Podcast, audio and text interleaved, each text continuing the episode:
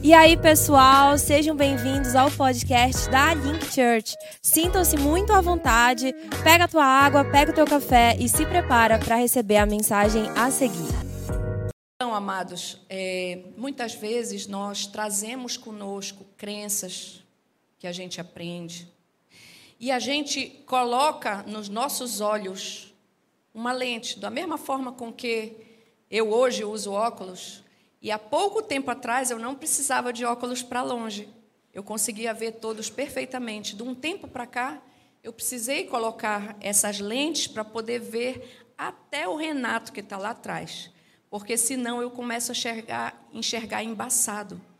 E da mesma forma com que a gente coloca um óculos para enxergar melhor, quando nós nos convertemos, quando nós conhecemos a Jesus, quando nós começamos a conhecer a Bíblia, a palavra de Deus, deve ser mudada a lente dos nossos óculos.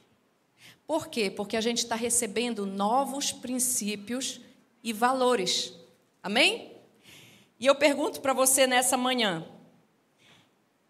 quem acredita que essa é a verdade absoluta de Deus? Amém. A nossa fé, amados, ela tem uma base. A base da nossa fé cristã é a Bíblia. É o manual da vida. É aqui que estão todos os elementos que nós precisamos como cristãos para viver, para seguir o caminho que Deus nos aponta.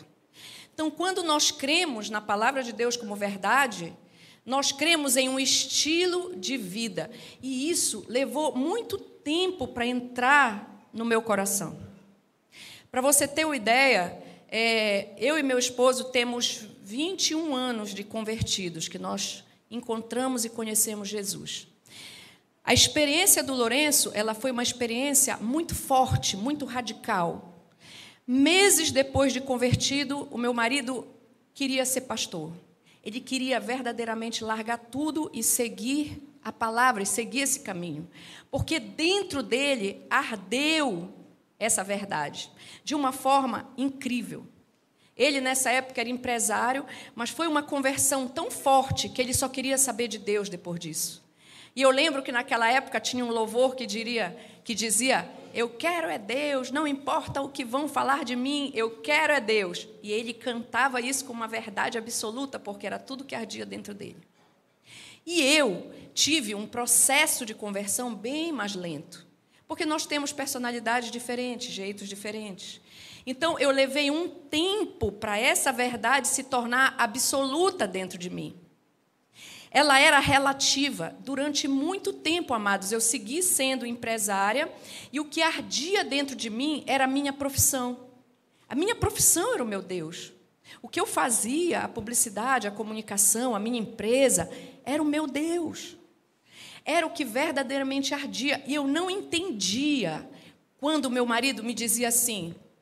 Eu dizia assim para ele, amor. Ele dizia, Márcia, você precisa entregar seu coração. Gente, eu ficava tão braba. Porque eu virava para ele e dizia assim: O que mais você quer? Eu estou na igreja toda quarta com você. Eu estou na igreja todo domingo. Eu oro todo dia, eu leio a Bíblia, eu já estou lendo a Bíblia toda. Eu logo que me converti, li toda.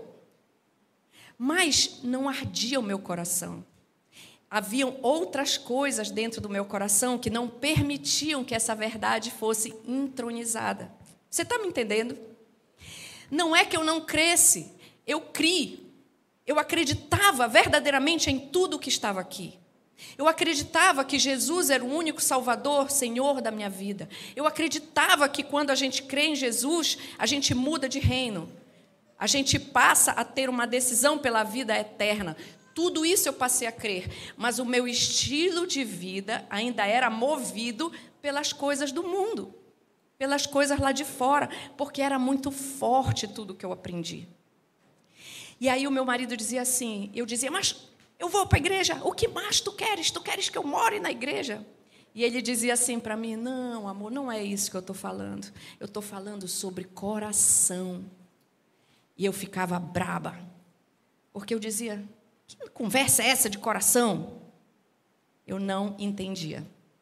E o tempo passou, e como Jesus é lindo, como ele é assim, um amado, ele não invade, ele nunca vai abrir a porta metendo o pé e entrando na tua vida. Ele vem falando com você devagar, ele vem falando com você ao seu tempo, ele vem tratando as coisas dele com você. Então, ao longo desses 21 anos, eu vim sofrendo transformações em várias áreas da minha vida. E quando eu paro, eu estava preparando essa mensagem na sexta-feira, e, e enquanto eu preparava, eu estava voltando no tempo e vendo, gente, que coisa incrível. Eu levei um tempo para me converter na área financeira. Eu levei um tempo para me converter no perdão. Passei muito tempo já convertida, mas sem conseguir perdoar completamente as falhas do meu marido do passado e outras pessoas que eu também não perdoava. E depois o perdão veio. E depois passou mais um tempo e eu fui me convertendo em outras áreas da minha vida e fui entendendo as verdades de Deus. Até chegar no dia de hoje, que a gente traz essa mensagem para você. É uma mensagem de reflexão mas é uma mensagem de mudança, de transformação, para você avaliar dentro do que do, do que está no seu coração. Por isso que o tema é com que lentes você vê a vida. E todos nós, todos os dias, amados, tomamos decisões. Sim ou não? Das mais simples às mais complexas. Decidimos de manhã, logo cedo, a roupa que vamos vestir, qual vai ser nossa agenda, se vamos parar na farmácia antes ou depois do trabalho para comprar aquele remédio, se vamos resolver aquele problema agora ou vamos adiar para o fim do dia. Todas essas decisões são inúmeras. E muitas vezes nós decidimos no modo automático, sem parar para pensar. Sim ou não? Muitas coisas a gente decide no automático, a gente não para para pensar. Por que eu disse não para isso? Por que eu aceitei aquele convite que eu não queria aceitar? Por que, que eu cancelei essa, esse encontro com esse, com esse amigo, com esse colega para quem eu preciso falar?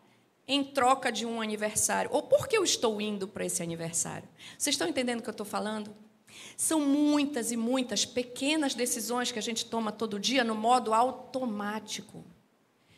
E por que existe esse modo automático? Porque existem coisas que já estão dentro de nós.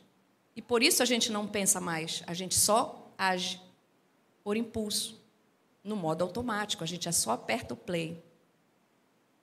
Da mesma forma, tem dias, amados, que a gente precisa tomar decisões mais difíceis, um pouco mais difíceis. Se deixamos um emprego, por exemplo, que nos paga bem por outro que paga menos, mas que oferece um ambiente melhor, ou que está mais alinhado com o nosso propósito de vida. Se aceitamos uma proposta de trabalho para nos levar para outra cidade, que de repente é uma proposta boa, mas nos afasta da nossa família, nos afasta da nossa igreja, é uma decisão mais difícil do que que roupa eu vou vestir. Um dia nós precisamos, depois de algum tempo de namoro com alguém, se nós casamos ou terminamos tudo, se nós casamos para viver com aquela pessoa o resto da vida, ou se nós optamos pela nossa profissão, de repente, que é incompatível, ou se nós decidimos que aquela pessoa não tem o estilo de vida compatível com o nosso, e por não ter esse estilo de vida, não vai funcionar bem esse casamento. São decisões difíceis de tomar. São decisões que influenciam nos nossos destinos muitas vezes. E a maioria das vezes, querido, nós encontramos encruzilhadas. Momentos de tomada de decisão aonde nós podemos ir para cá ou para lá.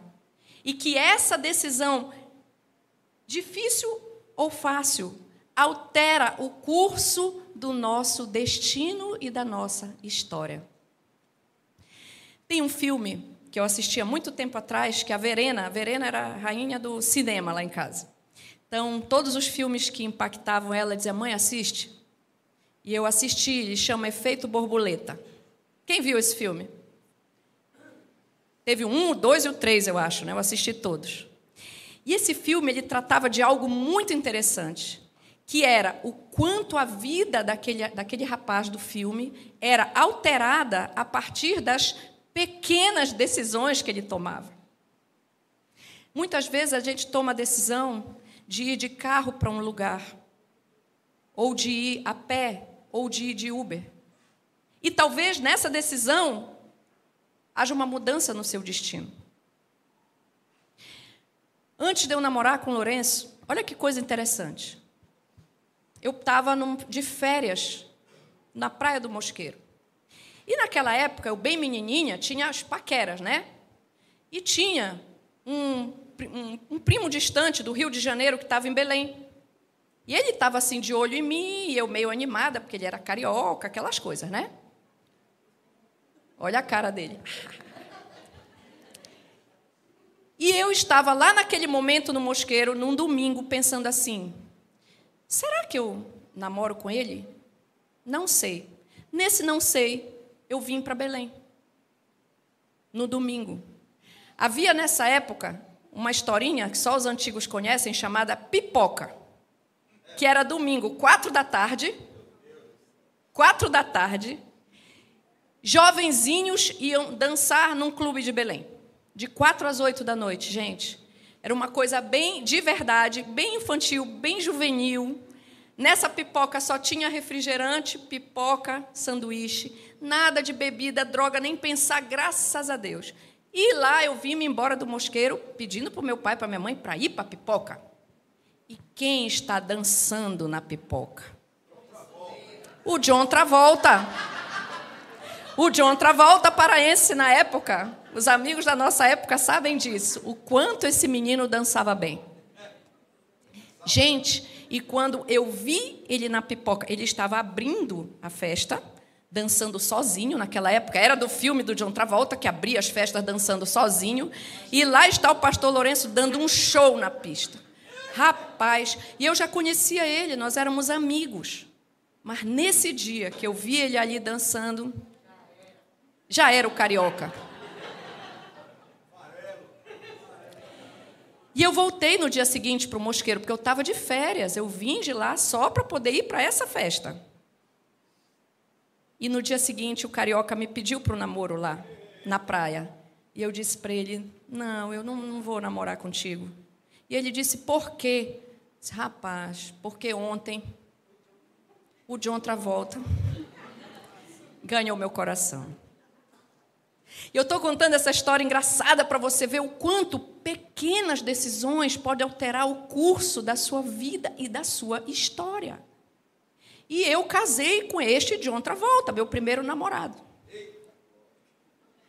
Estamos aqui, 37 anos de casados. Foi fácil toda a vida a história de Hollywood? Não.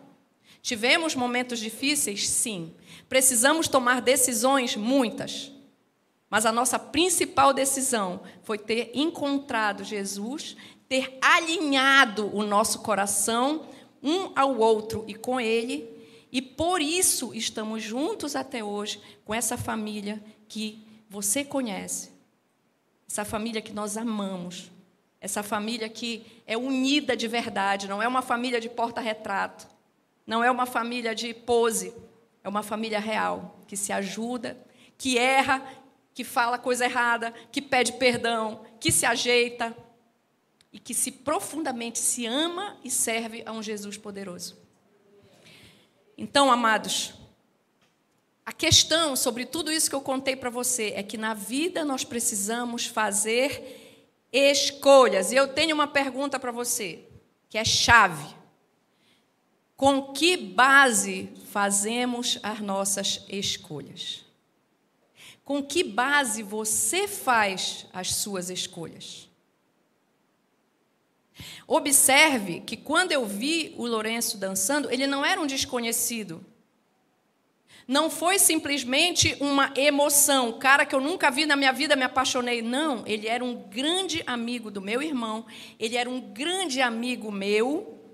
Nós já tínhamos uma relação, já nos conhecíamos, eu conhecia a família dele, tudo, só que eu nunca tinha olhado para ele com os olhos que eu olhei aquele dia. E eu creio que já havia um propósito ali para nós, amor. Já havia um propósito. E por que eu estou perguntando isso para você? Porque toda decisão que você toma, que eu tomo, ela está embasada de maneira geral no modo automático, que está embasado num chip que já tem dentro de nós. Todos nós, ao longo da nossa vida, desde que nós somos gerados pelos nossos pais amados, desde a barriga, nós re recebemos influências externas. Você sabia que um feto, um bebezinho, tem espírito? Sim ou não? Sim. Porque quando Deus nos criou, quando Deus nos formou, Ele soprou vida em nós. E a partir do momento em que há vida, há sopro de vida, há espírito, nós já estamos vivos e recebendo as influências de fora para dentro, mesmo que seja dentro da barriga. Gênesis 2:7 diz assim: Então o Senhor modelou o ser humano do pó da terra, feito argila, e soprou em suas narinas o fôlego de vida. Diga comigo, fôlego de vida. E o homem se tornou um ser vivente. Ser vivente. A vida, desde que um bebê é gerado, e portanto eu e você, desde que estávamos na barriga das nossas mães, estávamos recebendo influências e palavras de fora. Desde que nós recebemos essa vida através do Espírito de Deus, que sopra em nós o nosso espírito, nós somos influenciados. E ao longo de toda a nossa infância, já nascido, já crescendo, nós recebemos exemplos bons e ruins. Nós recebemos palavras benditas e malditas. Nós observamos as coisas ao nosso redor e aprendemos com elas coisas boas e coisas ruins. E essas coisas, boas e ruins, formam a nossa cultura. Quem está entendendo? A minha cultura, ela é minha, única, porque as experiências que eu vivi na barriga da minha mãe, na infância, na minha casa, na minha família e até hoje, só pertence à minha vida. A do meu marido é dele. A cultura que ele criou na casa dele, que ensinaram que tudo é dele. É única e individual. E essas culturas, toda essa bagagem que nós trazemos conosco, influenciam as nossas decisões. Sim ou não, gente? As nossas crenças são formadas aí. E elas costumam nos acompanhar por toda uma vida. E quando essas crenças são mudadas? Quando uma nova cultura chega até nós e nós decidimos abraçar essa nova cultura. Jesus Cristo, amados, ele não é um personagem. Jesus Cristo não é apenas o Deus que veio à terra, o Deus que se fez homem. Jesus Cristo é um estilo de vida. Ele veio até nós para implantar uma nova vida para aquele povo que não sabia mais o que fazer e para onde ir. E eu vou dar um exemplo para você sobre essa cultura que a gente traz. Você conhece alguém que tem medo de cachorro? Mas medo assim num grau forte de cachorro. Levante a mão se você conhece. Pronto. Essa pessoa que tem medo de cachorro, Provavelmente ela teve uma experiência traumática com cachorro. Provavelmente, quando ela era pequenina, ela foi mordida. Ou um cachorro rosnou ou latiu para ela, gerou nela um medo de cachorro. E ela passa a vida tendo medo de cachorro. E muitas vezes, na vida adulta, tem um cachorrinho pequenininho e hoje já é um homem, já é uma mulher, e um cachorro pequenininho e ela se afasta porque ela tem medo. Por quê? Porque esse chip do medo de cachorro está dentro dela. Não é algo racional, você está entendendo? Está dentro de você, esse medo te acompanha. E muitas coisas na nossa vida são assim, amados. Muitas coisas nos acompanham por toda uma vida, porque foi implantado um chip Ou seja, na cosmovisão, e aí vamos usar uma palavra, na cosmovisão dela, cosmovisão. O que é cosmovisão? Cosmo é o universo, visão é o que a gente vê. Então, a, a, maneira com que a gente vê o mundo, como a gente vê a vida, é a nossa cosmovisão. Então, na cosmovisão dessa pessoa que tem medo de cachorro, cachorros são perigosos. Ponto. É a cosmovisão dela, que teve uma experiência ruim com o cachorro. Já outras pessoas que cresceram com cachorro, como é o meu caso, desde criança, toda uma vida, toda uma vida, eu não tenho medo nenhum de cachorro, nem cachorro grande, nem cachorro brabo. A minha tendência é sempre é ir pegar no cachorro, querer abraçar o cachorro. Porque a minha experiência, a minha cosmovisão é que cachorros são legais. Então, esse chip, amado, que a gente traz com a nossa cultura familiar, experiências, tudo que a gente vê, que a gente ouve, que entram através dos sentidos, nos acompanham por toda a vida. Então, essa cosmovisão, amados, essa maneira com que você vê o mundo, eu e você vemos o mundo, as coisas da vida, ela é baseada, é a nossa cosmovisão e ela nos gera uma percepção. Como você percebe as coisas é diferente de como eu percebo as coisas. Você observa que numa mesma casa, irmãos criados com o mesmo pai, com a mesma mãe, são completamente diferentes? Sim ou não? Porque a percepção de cada um, mesmo tendo visto as mesmas cenas, a percepção é diferente. Um recebeu algo e o outro recebeu outra coisa apesar de haver uma cultura familiar parecida. Então, existe a cosmovisão, mas existe a sua percepção individual dos fatos. É a interpretação que nós fazemos dos, dos fatos. De tudo aquilo que trazemos conosco. A percepção envolve essa nossa cultura, envolve as nossas crenças, mas envolve também o lugar onde vivemos e tudo que nos ensinaram. Isso gera em nós a nossa cosmovisão particular, com base no que nós vivemos e percebemos. Ou seja, a nossa interpretação pessoal dos fatos nos leva a ter sensações diferentes a respeito de alguma coisa. E eu dei o exemplo do cachorro para ficar bem claro. Para algumas pessoas, viajar de avião é um grande prazer. Quem gosta aqui de viajar de avião? Eu amo, gente, amo. Eu, eu, sinto uma liberdade ali. Tem gente que se sente presa no avião, eu me sinto livre. Eu vou sempre na janela porque eu não me canso de olhar as nuvens. Amo olhar o céu, amo olhar as nuvens. Para algumas pessoas é um grande martírio viajar de avião. Não gosta, se sente presa. Eu entendo, somos diferentes, temos percepções diferentes. Uma coisa muito importante para você entender: as nossas percepções determinam como vemos o mundo, e isso é chave as nossas percepções, o que a gente sente, recebe, determinam como a gente vê o mundo. Ou seja, todos nós nos movemos em dois sentidos: as coisas como são, que é a realidade, e as coisas como deveriam ser, de acordo com os nossos valores. E isso determina a nossa conduta. Muitas vezes, amados, nós não estamos vendo o mundo como ele realmente é, mas nós estamos vendo como nós somos.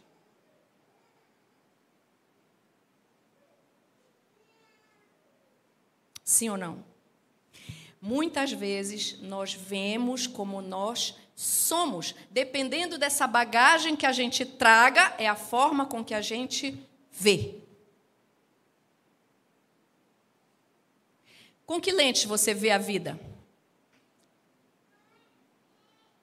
Vamos para o tema da mensagem agora?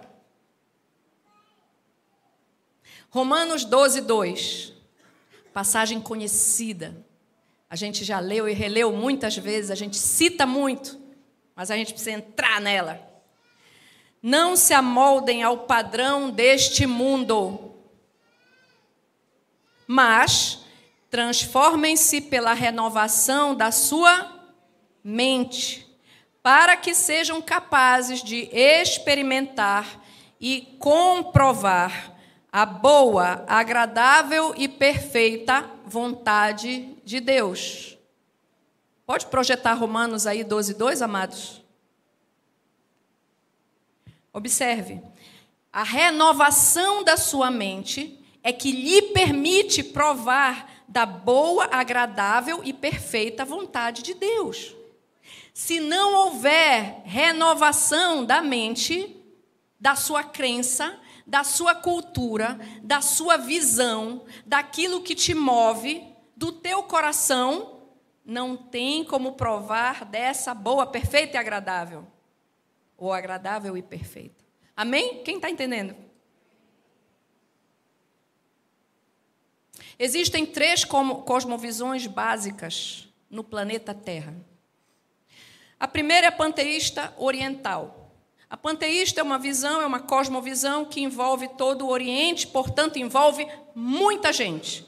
Bilhões de pessoas olham o mundo por essa lente, por esses olhos. E o que, que diz essa visão panteísta? Que a nossa mãe é a natureza, ou a natureza é mãe, tanto que eles adoram a mãe natureza. Os animais são nossos irmãos. Os animais são tratados como seres iguais, iguais aos seres humanos.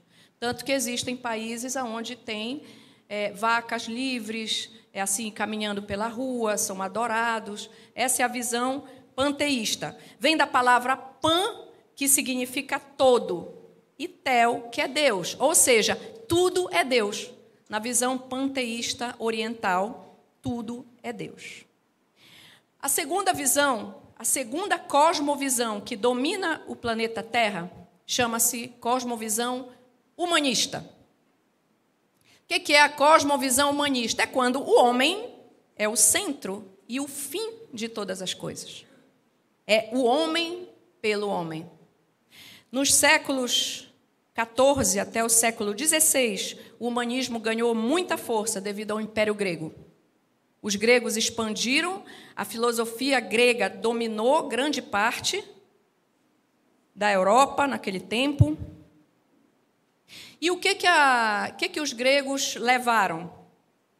Valores como fama, glória, poder, grandeza, autorrealização, como alguns princípios básicos humanistas. Ou seja, tudo o que acontece para o avanço do homem está bem, desde que seja do homem para o homem. Essa é a visão humanista. Então, no humanismo, amados, o centro é o homem. Deus não é o centro do universo. O universo se move pelo homem. Essa é a visão humanista. E o sistema humanista, ele defende muito as nossas vontades. O eu quero, eu posso e eu faço. Eu faço o que eu quiser, porque eu mando aonde eu quiser. Esse tipo de visão ela é humanista, totalmente humanista. O homem toma suas decisões sendo ele seu próprio Deus, ou seja, ele não é regido por, pelo Deus maior, pelo Deus do universo. Ele é regido por ele mesmo, pelas suas vontades, pelo que ele quer. Ele não se submete, o humanismo não se submete ao Deus poderoso, porque ele, o homem, é o próprio Deus. É sobre o que ele quer. Deus no humanismo fica de fora, e o homem é o centro e o fim de todas as coisas, dotado de razão e de perfeição. Você lembra que os gregos criaram aquelas esculturas greco-romanas e elas com uma perfeição no corpo, onde músculos são. Imagina, fazer músculos e veias no mármore. Por quê? Porque eles cultuavam a perfeição humana. Ou seja, o homem é um ser perfeito na visão humanista. E eu digo para você: quantos de nós vivemos muitas vezes toda uma vida influenciados por essa visão humanista? E eu digo isso para você porque eu vivi assim. Eu era crente, Sim. Estava dentro de uma igreja dia, tarde e noite? Sim. Mas o meu coração, a minha visão ainda era o homem pelo homem. O eu posso, eu quero, eu faço. A minha submissão a Jesus, ela era relativa. Ela era apenas da igreja e nas coisas de Deus. Porque no mundo lá fora, no mundo secular, as coisas eram diferentes. Só amados que isso é uma mentira. Isso é uma falsa crença que foi implantada na nossa mente. Porque só há uma verdade. Jesus disse: Eu sou o caminho, a verdade e a vida. E ninguém vai ao Pai se não for por mim. Existe uma única verdade para nós cristãos. Essa verdade é Jesus Cristo. Essa verdade é a palavra de Deus. Essa verdade é o manual da vida, amados. Nós não somos deuses. O homem é um ser incrível, criado por Deus. Mas nós não somos o próprio Deus. E nós precisamos entender isso. Para permitir verdadeiramente a regência de Deus na nossa vida. Você já viu alguma orquestra tocar sem um maestro? Vai dar problema. Os instrumentos vão começar a tocar um para cada lado. Deus é esse nosso maestro. É Ele que rege a nossa vida. É Ele que deve conduzir os nossos destinos. E graças a Deus existe a terceira cosmovisão no planeta Terra. E essa cosmovisão é forte, é linda. Que é a nossa cosmovisão bíblica. O que, que é a cosmovisão bíblica? É nós olharmos o mundo através da Bíblia. É nós olharmos o mundo através dos olhos com que Jesus olhou. É nós olharmos a vida, o mundo e as nossas condutas da forma que Ele nos orientou, nos ensinou. E sabe, queridos, às vezes é nas pequenas coisas que nós falhamos. Na semana passada, 15 dias atrás, nós pedimos um açaí lá em casa. E aí foram entregar o açaí, eu disse que eu ia pagar no dinheiro, separei 23 reais e deixei na portaria. E avisei lá o açaí, olha, o dinheiro está na portaria, pode deixar lá embaixo, tudo certo. Não demorou, o porteiro interfona e diz, Dona Márcia, o açaí chegou e o rapaz foi embora, ele só deixou. Eu disse, poxa, mas o dinheiro... Ele disse, não, ele disse que estava pago, o dinheiro está aqui, eu vou lhe devolver. Aí eu disse, tá bom, mas eu vou lá levar para ele. Desci, peguei o açaí, o dinheiro e disse: Bem, vou fazer o seguinte: vou mandar uma mensagem avisando: olha, o rapaz não pegou o dinheiro, peça para ele voltar. Assim fiz. Querido, olha, acho que teve um engano aí. O meu açaí não está pago. Peça para o rapaz voltar, que o dinheiro está na portaria. A moça respondeu de lá: Ok, mas o rapaz não foi. Isso era um sábado. Isso era um sábado. O rapaz não foi. Gente, eu fiquei com aqueles 23 reais ali na cozinha e disse: Cara, esse dinheiro não é meu e ele não vai ficar aqui. No outro dia de manhã eu saí para andar com o cachorro e fui lá. É um açaí que fica na Brás de Aguiar. E eu fui lá com os 23 reais. E eu cheguei lá, tinha um rapazinho sentado, com medo do Sansão, né? Sansão foi, mas aí eu prendi ele lá fora. Aí eu disse, olha, eu vim trazer 23 reais do açaí de ontem. Aí ele fez assim com a cabeça. Disse, mas não estava pago. Não, amado, não estava pago. Está aqui os 23. Ele ficou me olhando assim, não entendeu. Disse, filho, é de vocês esse dinheiro, não é meu. Aí ele disse: Está bem, muito obrigado. Eu fui embora. Alguns anos atrás, amado, eu não faria isso. Alguns anos atrás, eu já na igreja, eu provavelmente pensaria assim: visão humanista. Problema dele, eu quis pagar, ele não levou o dinheiro. Problema dele. Não, amados, não é problema dele. Porque existe uma cosmovisão bíblica aonde nós precisamos ser corretos, verdadeiros, aonde nós somos baseados na verdade e não na mentira. Aonde a gente precisa sim corrigir os erros dos outros e não fingir, olha que benção, ganhei o açaí. Não, amado, isso não é benção eu não ganhei o açaí. Eu comprei um açaí e o rapaz esqueceu de receber o dinheiro por algum motivo. E eu teria realmente ficado indevidamente com o açaí se eu não tivesse pago. É sobre isso que eu estou falando, sabe, gente? Eu estou falando sobre essa mudança de chip.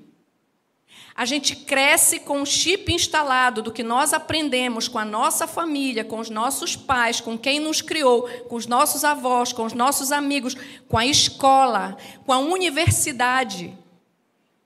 Isso fica dentro de nós. E aí, na hora da gente tomar a decisão, ao invés da gente tomar uma decisão pela cosmovisão bíblica, o que Jesus faria?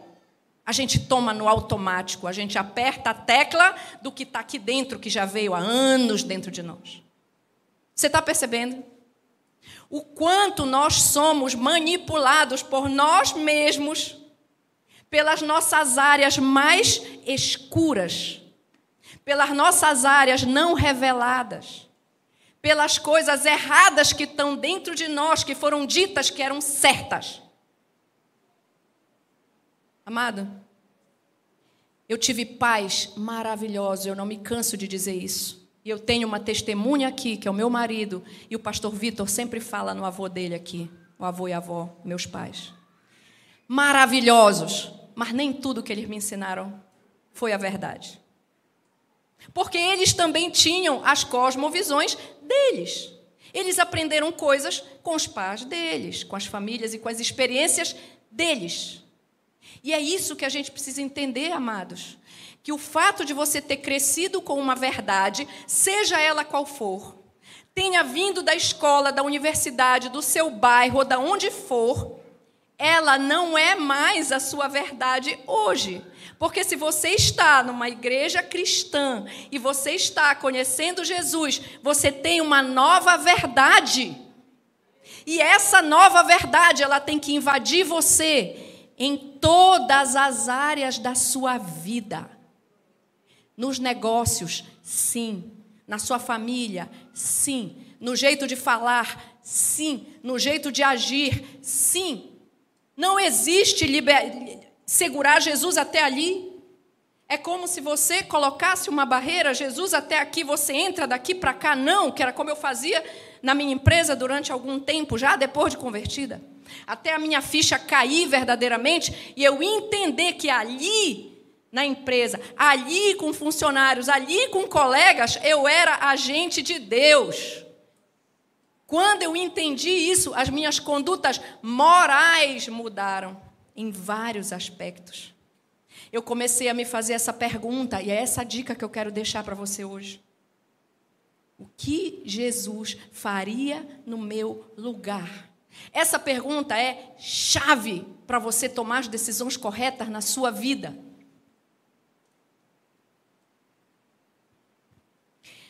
Você precisa se perguntar por que eu creio no que eu creio. Por que eu ainda acredito nisso? Por que ainda eu defendo aquilo? Se aquilo não é bem o que Jesus nos diz. Por que eu ainda bato nessa tecla se isso não está de acordo com os princípios? Se pergunte, amado. Não, não siga vivendo a sua vida no modo automático pelo que você aprendeu, pelo da onde você veio. Não. Quando Jesus entra na nossa vida, ele entra para fazer uma reviravolta boa. E essa reviravolta passa pelos seus princípios e valores. Eu creio profundamente, falei isso no, na aula de membresia. O Brasil está vivendo e vai viver ainda um avivamento moral. Esse avivamento que nós temos vivido nas igrejas, avivamento do Espírito Santo, isso é incrível e nós já viemos daí. Hoje nós somos frutos desses avivamentos maravilhosos que já aconteceram no planeta Terra. E hoje, o nosso avivamento dessa geração é o avivamento moral, é nós voltarmos para as condutas bíblicas para a cosmovisão bíblica. É nós nos voltarmos a fazer essa pergunta que os apóstolos faziam: Jesus, para onde eu irei se só tu tens a palavra de vida eterna? Pergunte para você, amado. Para onde eu irei, Senhor, se não for caminhando nos teus caminhos? Eu vou passar a vida sendo humanista dentro da igreja? Eu vou passar a vida defendendo o homem com aquele princípio de Maquiavel que o fim justifica o meio? Eu posso fazer o que eu quiser para justificar? Não, amados, isso não é real. Toda a filosofia que nós aprendemos na nossa vida, ela precisa hoje ser confirmada ou rejeitada pela palavra. O encontro pessoal com Deus nos dá a revelação de que a Bíblia, de que é a Bíblia e de quem é Deus. E assim nós mudamos o nosso entendimento da palavra. Nós precisamos entender, amados, que apesar de nós amarmos as pessoas que nos criaram e todos os amigos que nos influenciaram, nem tudo que nós vivemos até hoje foi bom ou correto. Então, essa renovação da mente que Paulo fala, ela deve ser uma luta diária para a gente implantar o chip da Bíblia em nós. Esse é o chip correto. Essa é a verdade absoluta. E na hora de nós tomarmos as decisões, nós temos que buscar o Senhor.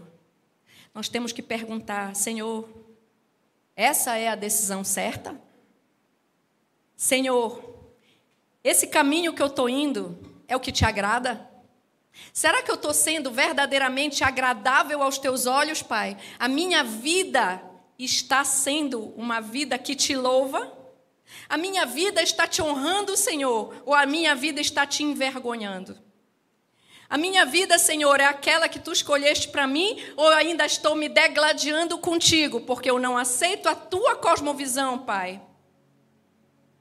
Mateus 7,14 diz: Estreita é a porta e apertado o caminho que leva à vida. Jesus não mente. A porta é estreita. Poucos são os que a encontram.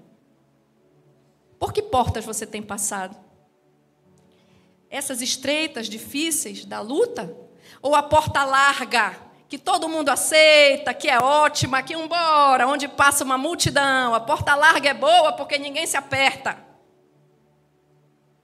Que caminho você tem caminhado? Colossenses 2:8. E eu vou ler para você. Colossenses 2:8, Paulo, nossa, apóstolo Paulo assim, é incrível. Colossenses 2:8 diz: Tenham cuidado para que ninguém os torne escravos por meio de argumentos sem valor, que vêm da sabedoria humana. Essas coisas vêm dos ensinamentos de criaturas humanas e dos espíritos que dominam o universo, e não de Cristo. Está na palavra de Deus os ensinamentos que vêm humanos do humanismo e não de Cristo. Não sejamos escravizados pelo que nos ensina esse mundo. Sejamos livres para tomar decisões e escolhas conforme o que ele nos ensinou. Mateus 5, de 38 a 48, depois você lê na sua casa. 5, 38 a 48. Nesse texto, Jesus desafia. Jesus desafia a toda a filosofia, a tudo que a pessoa, todo o pensamento pré-estabelecido. Jesus desafia aquele povo que ainda andava pela lei da morte, aquele povo que o, da onde o pecado era morte, da onde o povo pregava o ódio, da onde o povo pregava a intolerância. O que que Jesus veio? Falou em dar outra face, irmãos. Nesse texto, Jesus vem e diz: se te baterem numa face, dá outra. Jesus falou nesse texto sobre orar pelos inimigos. Jesus falou nesse texto por orar pelos que lhe perseguem. Jesus veio quebrar toda uma ideologia imposta naquela época. Jesus veio nos ensinar a sermos limpos e puros de coração, como uma criança.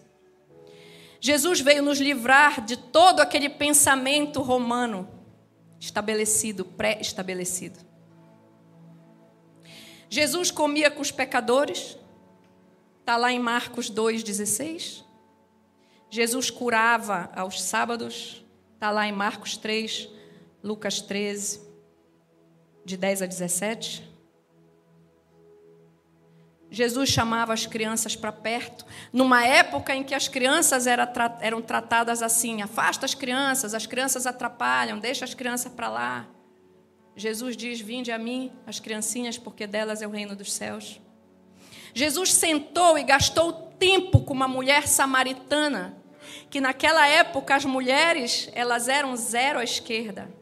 As mulheres sequer podiam conversar com homens na rua. Essa mulher samaritana que não era judia como Jesus, em tese ela não poderia jamais, Jesus poderia ter sequer conversado com ela. Ele não apenas conversou, mas ele revelou Deus para ela, na beira daquele poço. E ela disse para ela: de fato, tu tens cinco maridos, cinco homens ou cinco maridos, e nenhum deles é verdadeiramente teu marido. Quando ele revelou a verdade mais dura, que só ela sabia, ela cai em prantos e ela começa a crer: tu és realmente essa fonte de água viva que ele falou. Ele disse: Bebe dessa fonte, tu nunca mais terás sede. Quando essa mulher saiu de lá, ela descobriu a água da vida e ela foi correndo falar para as outras pessoas, está na Bíblia. Ela passou de samaritana sem fé para uma pregadora de Jesus Cristo. Porque ela teve uma revelação especial e o chip foi mudado. Foi mudada a cosmovisão dela. A cosmovisão que ela vivia foi rompida, porque veio direto de Deus algo novo para ela, algo revelador, algo forte. Muitos, queridos, muitos de nós querem mudar o mundo, mas a mudança do mundo começa aqui dentro de nós. Como eu posso mudar o mundo se eu não mudo? Como eu posso mudar o mundo se os meus princípios e valores continuam sendo aqueles que me ensinaram e nem aqueles e não aqueles que Jesus me ensinou? Como eu posso mudar o mundo se eu ainda sou cheio de mentiras dentro de mim? Se eu ainda trago crenças, falsas crenças que me venderam lá atrás? Se eu ainda defendo bandeiras que não me pertencem mais? Como? Qual é o meu modelo de vida? Como é a minha vida, afinal? Que vida é essa que eu vivo de verdade? É a vida da religião? Ir no culto, orar a Deus, chorar, e se embora e viver lá fora como se Jesus nem existisse na sua vida? Ou seu modelo de vida? é agir em todas as circunstâncias da forma como Jesus lhe diz para agir e não da forma que você gostaria. Sabe, amados, nós temos muitos exemplos na nossa vida e na nossa casa. Se nós fôssemos dar, levaria vários cultos. Mas o pastor Vitor, dessa igreja, ele diz sempre aqui para vocês uma verdade absoluta que, como mãe dele, eu acompanhei. O Vitor jamais, pela vontade dele, estaria em cima de um púlpito falando. O Vitor é tímido. O Vitor era um garoto que sempre ficou na dele, lendo no quarto, vendo o computador, assistindo filme. O Vitor nunca foi um garoto de se relacionar com muita gente. Tudo isso que ele vive hoje é oposto ao que estava dentro dele. Não era da natureza dele. Mas Jesus entregou para ele uma nova natureza. Jesus entregou para ele um dom de falar das coisas dele. E o Vitor se rendeu. O Vitor foi curado por Jesus de toda essa timidez e de tudo para falar das coisas dele, Jesus. A gente mede verdadeiramente, amados, o quanto nós nos convertemos, ou o quanto, quanto, quanto crente, ou quão crentes nós somos, quando nós começamos a fazer a vontade dEle, mesmo que ninguém esteja vendo. Quando nós começamos a renunciar, abrir mão do que a gente verdadeiramente quer, pelo que Ele quer. Faz três anos, amados, que eu deixei minha profissão. Parei de trabalhar. Tomei essa decisão. Entreguei o lugar que eu tinha, a diretoria que eu tinha. Entreguei a empresa que eu tinha. E decidi viver só para Cristo. Eu não estou dizendo para você, para você fazer isso. Não, isso foi a minha vida, é a minha experiência. A sua é outra. Mas o que eu quero lhe contar com isso é que desde esse momento eu passei a entender o que é mudar a cosmovisão. Porque por muito tempo eu era influenciada pela cosmovisão lá de fora. Não é fácil, amigos. Desde que nós chegamos de viagem, desde esse tempo que a gente passou fora e voltou, eu já tive cinco propostas. Meu marido é testemunha. Cinco para voltar. A última proposta foi a diretoria de uma grande empresa com um salário bem alto. Mas eu escolhi, amados, não voltar para esse lugar. Eu não vou voltar para esse lugar. Porque não é dinheiro que me compra. Porque não é dinheiro que me move. Não é mais o poder de uma posição de diretora de comunicação e marketing numa empresa que me move mais. Eu descobri uma nova verdade na minha vida que arde no meu coração. Eu continuo gostando de propaganda e marketing. Eu continuo gostando de comunicação e eu creio que eu tenho dom para isso. Mas eu sei que é para eu usar de outra forma. Não é mais para eu ganhar dinheiro com isso. Não, não é. Essa porta fechou. É para usar no reino. É para fazer a vontade do Pai. É para fazer a vontade do Pai. É sobre isso, amados. É sobre isso. Você pode sim continuar na sua empresa, no seu trabalho, na sua empresa, no, se você é aposentado, nos seus relacionamentos, mas a sua conduta, o seu comportamento na cosmovisão bíblica tem que refletir o caráter de Cristo. Jesus disse: "Ide a toda criatura e pregai o evangelho. Toda a todas as nações. Essa é a vontade de Deus para nós. Amém? Fique de pé, em nome de Jesus. Eu queria convidar.